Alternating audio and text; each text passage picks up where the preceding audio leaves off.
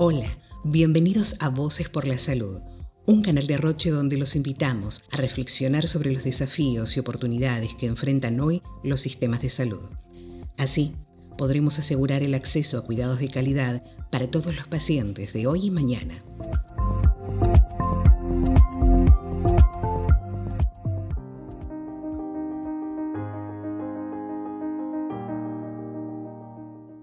Bienvenidos a Voces por la Salud. En el episodio de hoy hablaremos sobre la hemofilia, una condición generalmente hereditaria que impide que la sangre coagule de manera normal. Hay dos tipos, dependiendo del factor de coagulación que haga falta o sea insuficiente en el organismo, y puede llegar a ser leve, moderada o severa. Se estima que la hemofilia se presenta en un caso por cada 10.000 nacimientos.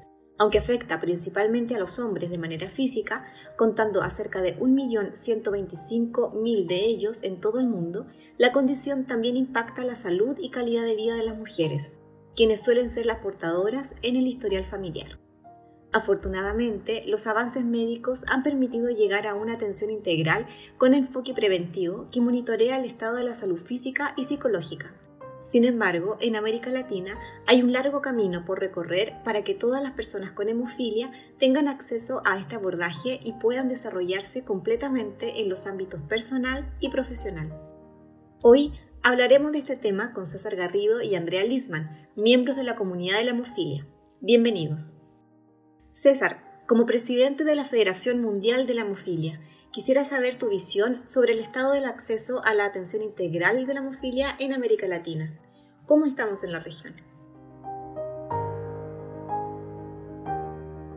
América Latina es la región segunda después de Europa en términos de diagnóstico donde tenemos un 56% de los pacientes estimados con hemofilia y otros desórdenes de la coagulación ya diagnosticados debido a que se ha avanzado en los términos de eh, los screening, los test a las muestras, de tal forma que la capacitación al personal de laboratorio ha sido de verdad intensa.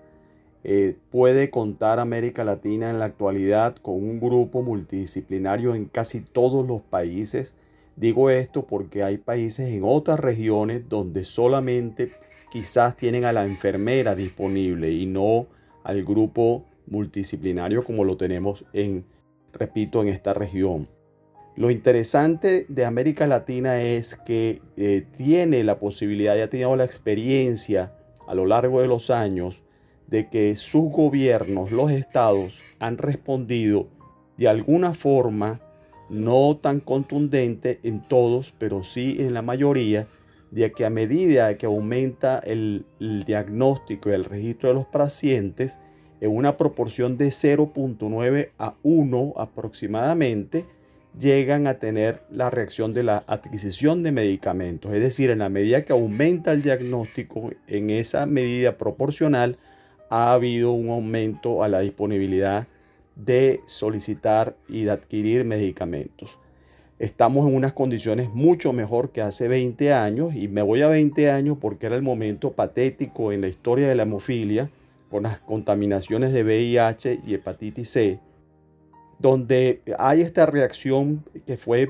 esencial, importante, fue como una bujía que motorizó todas estas reacciones. Hemos podido contar con ese apoyo de los hematólogos que han incluso en el año 2018 sacaron la guía de principios del tratamiento para la hemofilia en América Latina. En la actualidad, con la tercera edición de la guía de tratamiento de la Federación Mundial de Hemofilia, ese equipo multidisciplinario está apoyado y alineado de tal forma de que el tratamiento para las personas con hemofilia y con la disponibilidad de nuevas terapias desde hace aproximadamente unos 4 o 5 años, los pacientes pueden sentirse optimistas del futuro de la hemofilia en esta región. Andrea, como madre portadora de hemofilia, pero además presidente de un grupo de apoyo para personas con esta condición en Colombia, ¿cómo se refleja esta realidad que comparte César en el día a día de la comunidad? Karen, eh, muy buenas tardes para César Garrido. Muchísimas gracias por la invitación. Un espacio muy importante para que nosotros, eh, las personas que trabajamos en países de América Latina, que somos líderes de pacientes, pues podamos eh, de alguna manera sensibilizar a la comunidad médica y a la misma comunidad de pacientes. Yo concuerdo con lo que dice César Garrido. Somos uno de los países de América Latina que goza de una atención maravillosa. Tenemos una atención integral. Eh, tenemos un consumo que permite, consumo de unidades que permite que los pacientes, incluso desde la portadora, puedan estar seguros que tienen la, eh, el tratamiento integral, íntegro y continuo. Precisamente puede ser por la política de nuestro país, que el sistema de salud es bastante robusto, conocedor precisamente de las oportunidades que hay para atender a una comunidad, eh, también de las falencias y un acercamiento maravilloso con eh, el Estado, con los tomadores de decisiones. Nosotros somos de esos países que podemos gozar de un censo, gozar de una tranquilidad y tener a la Federación Mundial de Hemofilia que ha apoyado los procesos precisamente para ir creciendo en diagnóstico y unidades. En la región tenemos una guía sobre este tema, ¿no? Que son los objetivos fijados en la primera cumbre de las Américas en hemofilia para el año 2023. Y uno de ellos es que el 100% de las personas con la condición tengan acceso a atención integral. Desde los escenarios que ustedes representan y la visión que tienen, ¿qué se tiene que hacer para que esto sea una realidad en dos años? Fíjate, pregunta muy interesante que me da la oportunidad de hacer un, rediseño en el planteamiento. Como decía antes, seguramente las fechas se verán alteradas, pero el aprendizaje sí está sucediendo. Eh, indiscutiblemente la iniciativa de la coalición de las Américas ha permitido el descubrir nuevos líderes, nueva gente participativa, médicos, eh, profesional tratante que no estaba acostumbrado a estar en este escenario, está más incorporado, más envuelto en todo este trabajo regional y nacional. Y es importante esto que acabo de decir, un trabajo regional, aunque mi responsabilidad como líder de determinado país sea indiscutiblemente local. Pero impera ante esta impacto que ha causado lo que es esta pandemia este año y ya van casi tres meses de complicaciones tratando de hacer modificaciones en los liderazgos, impera el poder tener que trabajar con alianzas regionales, alianzas internacionales, algo que vamos a comenzar eh, a fomentar mucho más activo desde la Federación Mundial. De hecho, es uno de los pilares dentro del plan estratégico para los próximos cinco años de la Federación Mundial, el que las organizaciones de pacientes aprendan a trabajar en alianzas con organismos, oficinas intergubernamentales, agencias internacionales, eh, agencias multilaterales. En el caso de América Latina tenemos, así solamente por nombrar, la Comisión de Ministerios de Salud en Centroamérica, Comisca, la Organización Panamericana de la Salud para todo el continente, pudieran estar hablando del Banco Mundial, el Banco Interamericano de Desarrollo, escenarios que no habían sido explorados antes, pero ante toda esta complicación cambió el tablero de juego. Por supuesto que eso significa que los líderes de las organizaciones deben cambiar también su forma de trabajar, tienen que trabajar de una forma planificada, que es algo que hemos venido insistiendo y, teniendo instrucciones a través de la coalición de las Américas y a través de la misma Federación Mundial con eh, grupos en webinars acerca de planificación estratégica, planificación anual, la estructura organizacional de la organización, valga la redundancia, Normalmente y sobre todo, por ejemplo, en las enfermedades raras se ve que una persona, si acaso dos, ya son una organización. Eso no va a ser efectivo en la dinámica que está impuesta a causa de esta nueva situación en los sistemas de salud que se están revisando, porque va a hacer falta la presencia de gente experta que no solamente lidere una demanda, una exigencia de atención por derechos civiles o derechos de ciudadanos, sino que va a hacer falta que nuestros líderes en hemofilia expongan propuestas y las expongan basadas en evidencias científicas con el uso de la data. Y van a tener que hacer trabajo sobre la persona que sea clave, que sea realmente el tomador de decisión, que no necesariamente es el ministro de salud, que quien habían venido enfocándose. Y ya vemos que eso no son estrategias que han sido efectivas ni que están siendo efectivas en la actualidad. De tal forma de que las organizaciones de pacientes van a tener que reestructurarse, van a tener que delegar funciones, van a tener que profesionalizar su discurso, van a tener que adquirir nuevas herramientas, van a tener que trabajar de una forma planificada para que no nos vuelva a pasar y para que sigamos triunfantes ante cualquier vicisitud como la que nos ha estado sucediendo durante un año y pico. ¿Qué ha sido de aprendizaje? Sí, y hemos podido adaptarnos a hacer cambios internos y externos.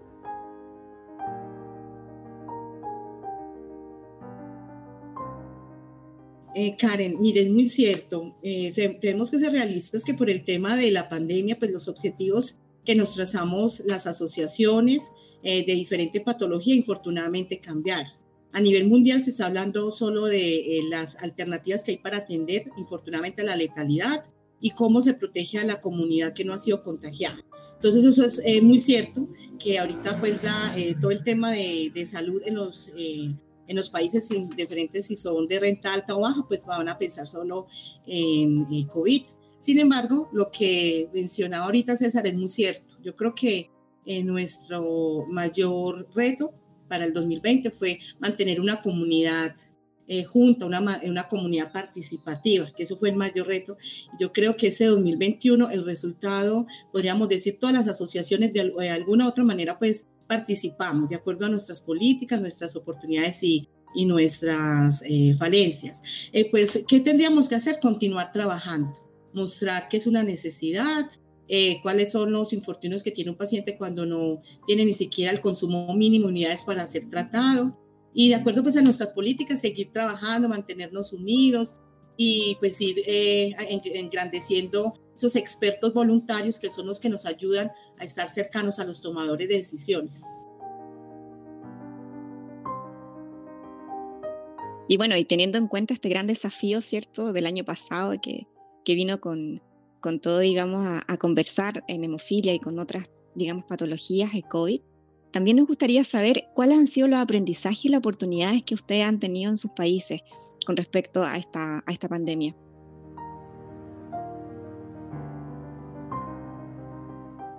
Nuestros mejores resultados fue precisamente que mantuvimos a los expertos voluntarios junto a nosotros, decididos a continuar eh, guardando eh, o protegiendo lo que hemos ganado por durante muchos años, que es lo que mencionamos ahorita, que es un tratamiento integral y continuo para los pacientes con todas las coagulopatías, incluyendo a las portadoras. Eh, también reconociendo que tenemos unas falencias, unos vacíos increíbles en el tema, por ejemplo, de la ruta de atención de los pacientes con trastornos hemorrágicos, los vacíos que tenemos para los pacientes que viven en las zonas veredales, en las zonas apartadas de la ciudad. Pero precisamente todo esto nos ha ayudado a sentarnos muchas veces a mm, eh, mejorar la, el acercamiento con los tomadores de decisiones, con el Ministerio de Salud y Protección Social. Entonces, si usted me pregunta, yo le puedo comentar que este año ha sido, el 2020 fue un año de muchísimas experiencias positivas y que nos trajo también compromisos con la comunidad y, pues seguir trabajando. César, bueno, de acuerdo al punto anterior, me gustaría saber también qué se está haciendo en América Latina para avanzar en otros objetivos que también se fijaron en este manifiesto de la cumbre. ¿Qué avances se han logrado? Indiscutiblemente habrá que rediseñar el calendario que se estableció para alcanzar ese objetivo y los otros establecidos en la cumbre de las Américas.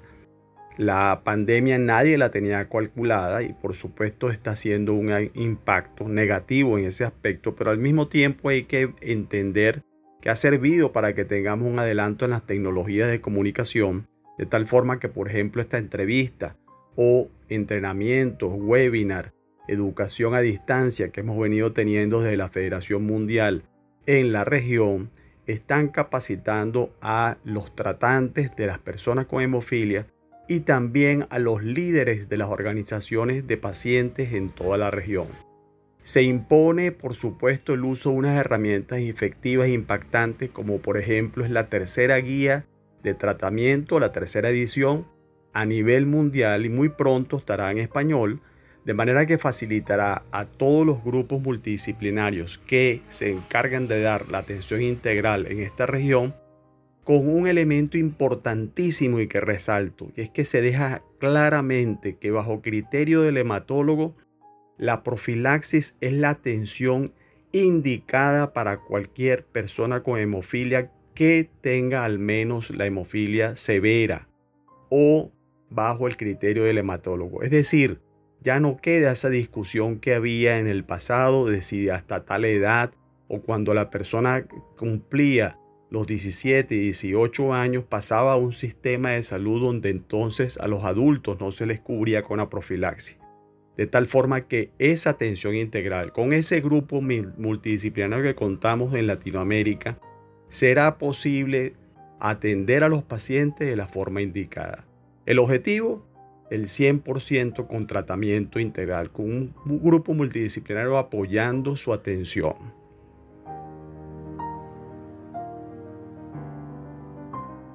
Y finalmente, y de manera muy concisa por parte de, ambos, ¿cuál sería el papel que le corresponde a las instituciones públicas y también privadas, ¿cierto? Dentro de todos los actores que conforman la comunidad de hemofilia, para garantizar el acceso a la atención integral para todas las personas con hemofilia?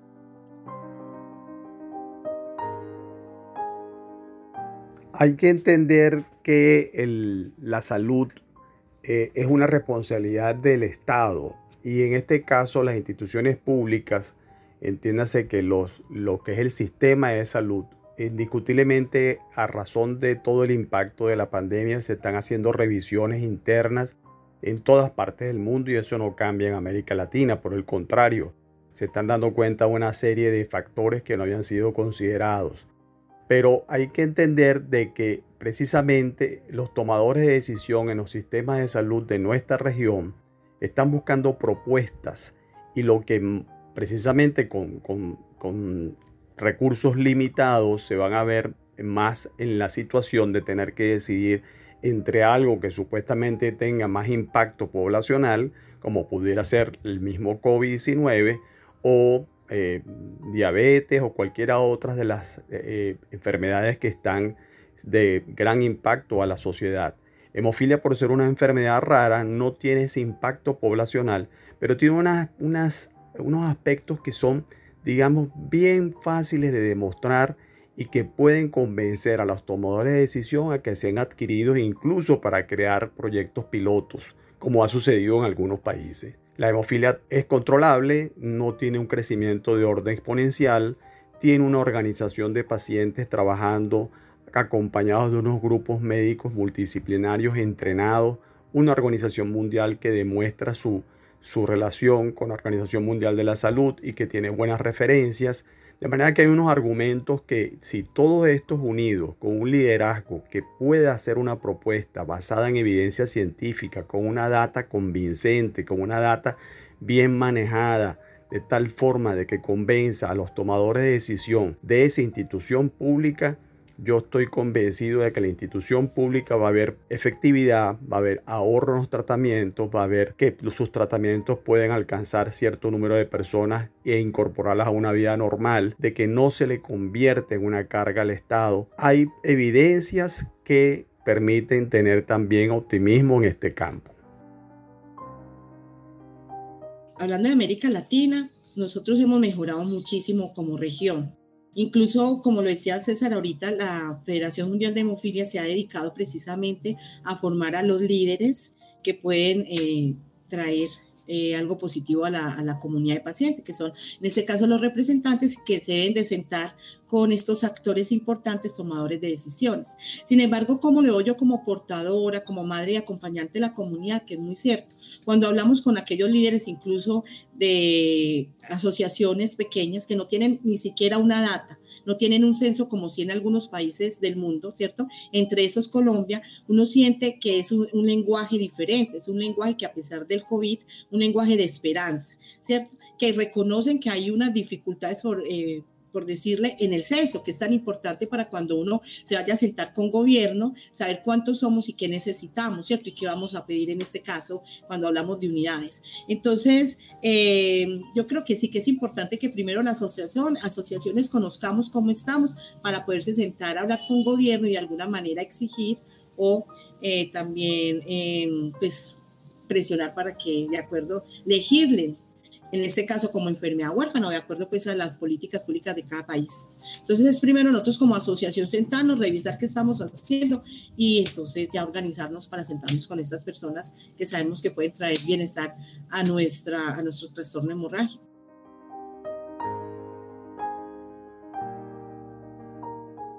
Muchas gracias por su participación a César y Andrea. En definitiva, es un tema urgente y que debe pasar de la mesa de discusión a la acción. Y para más información sobre hemofilia y su atención integral, pueden ingresar a madresextraordinarias.com, la plataforma de red de madres portadoras de hemofilia en América Latina, o escuchar el capítulo Vida Activa y Hemofilia del podcast Medicina por un tubo, un canal de Roche Pharma, España. Soy Karen Martínez, miembro de Roche América Latina. Muchas gracias por escucharnos.